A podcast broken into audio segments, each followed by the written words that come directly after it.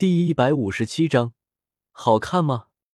小三，你的意见呢？江思明看了看唐三，皇室对我们学院算是有恩，唐三自然不敢推辞。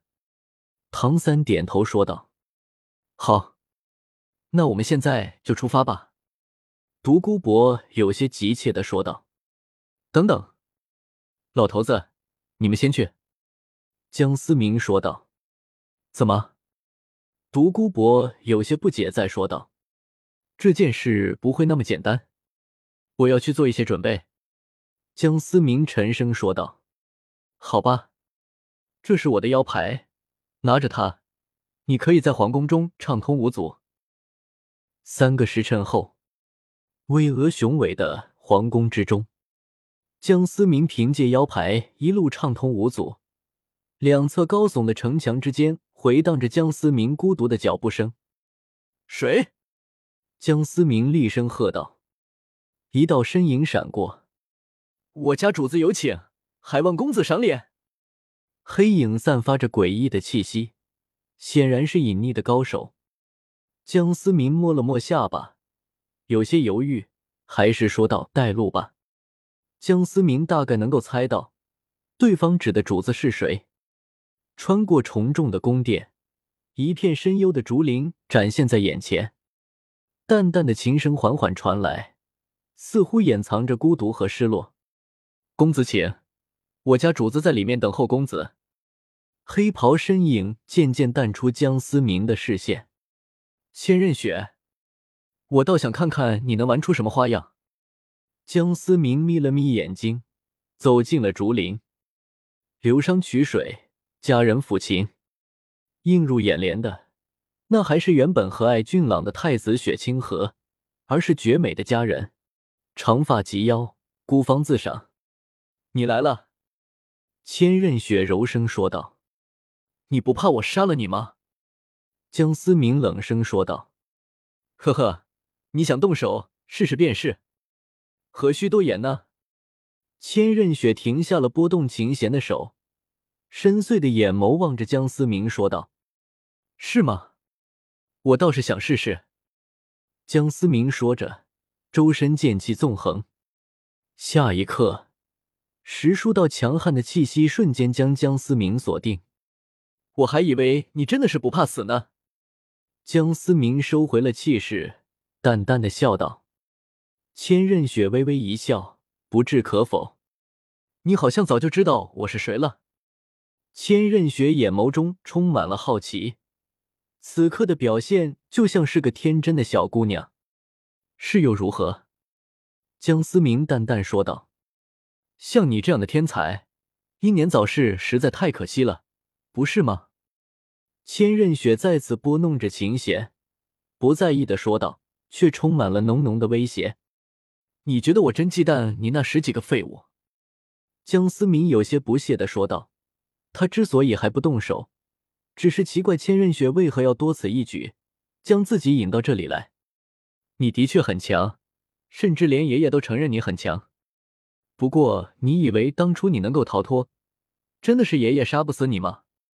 千仞雪淡淡的说道：“江思明瞳孔有些放大。当初在武魂城外，千道流那一击着实可怕，对方确实有机会杀死自己，然而却没有趁胜追击。原本江思明以为是对方自认为自己受了那一击必死，现在看来是另有隐情。很奇怪吧？”千仞雪微笑着说的：“我也觉得很奇怪。”但是爷爷跟我说你不能死，所以我把你引到这里来，因为你出了这个竹林，必死。千仞雪眼中闪过一丝狠辣。突然，远处皇宫传来声声巨响。江思明眼神微眯，看来那边的战斗开始了。无用的挣扎。千仞雪摇了摇头，似乎在惋惜。那可未必。江思明丝毫没有慌乱。他之所以没有和唐三一同来皇宫，自然是有他的原因。千仞雪摇了摇头，根本不相信江思明的话。武魂殿这次出动的封号斗罗数量高达十位，皇宫之中已经被千仞雪掌控。七宝琉璃宗的魂师增援根本进不来。你不相信也罢，我可没时间陪你在这耗。江思明转身便要离开，既然千道流放了他一马，江思明也放千仞雪一马。江思明做事从不亏欠。等等，你应该知道我想要的是什么。千仞雪淡淡的说道：“相比于皇位，我现在更看重你手中的东西。你觉得我会给你吗？”江思明冷冷的一句甩来，丝毫没有停下脚步。别急着走，我带了一位朋友，你应该认识他。千仞雪说着，拍了拍手。江思明停下了脚步，心中有些不好的预感，慢慢的转过身子。一道熟悉的倩影出现在眼前，只不过此刻的家人脸色显得有些苍白，跪倒在地上。唐月华，江思明瞳孔略微放大，怎么样，用一条命跟你换一个死物，挺划算的吧？千仞雪冰冷的声音伴随着悠扬的琴声，缓缓的扩散开。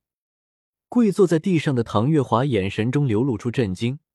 不敢置信的看着正襟危坐的千仞雪，又有几分期待的眼神看着前方的江思明。空气突然沉默，竹林之中除了落叶之声，便只有那琴声悠扬。良久，你觉得我会为了一个毫不相干的女人交出来吗？江思明冷冷的说道。跪坐的唐月华双眼中不敢置信的看着江思明。随后又释然的一笑，那请便吧。千仞雪并未多言，嘴角微微扬起，似乎毫不在意的说道：“当江思明犹豫的那一刻，千仞雪其实就已经知道江思明绝对不会无动于衷的。四，你是真当我不敢杀你吗？”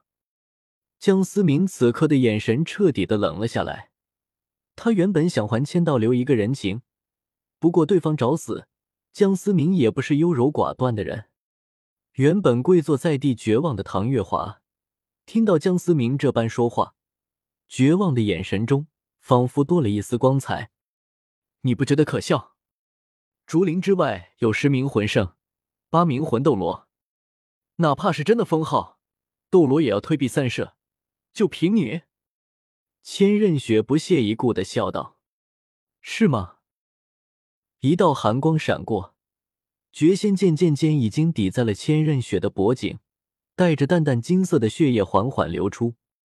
瞬间，十八道强横的气息冲进了竹林。别动，再动我就杀了他！全部给我退出去！江思明厉声喝道：“殿下！”千仞雪目光有些呆滞的看着突然闪现在眼前的江思明。那半张绝世的容颜，即便是千仞雪也不禁微微发愣。渐渐缓过神来的千仞雪，对着手下招了招手，示意他们退下。一众武魂殿强者相视一眼，却还是退了下去。看来我高估了自己的实力。千仞雪有些无奈的说道：“他本以为哪怕江思明再强，也能拖住对方一时半刻。”却没有想到江思明强到了这种地步。你觉得我有能力杀了你，带走他吗？江思明冷冷的说道。千仞雪那被划破的玉颈流淌的鲜血已经浸透了薄薄的衣衫，胸前的傲然一览无余。江思明不由得下意识瞄了瞄，好看吗？颜色此刻有些苍白的千仞雪依旧微笑的说道。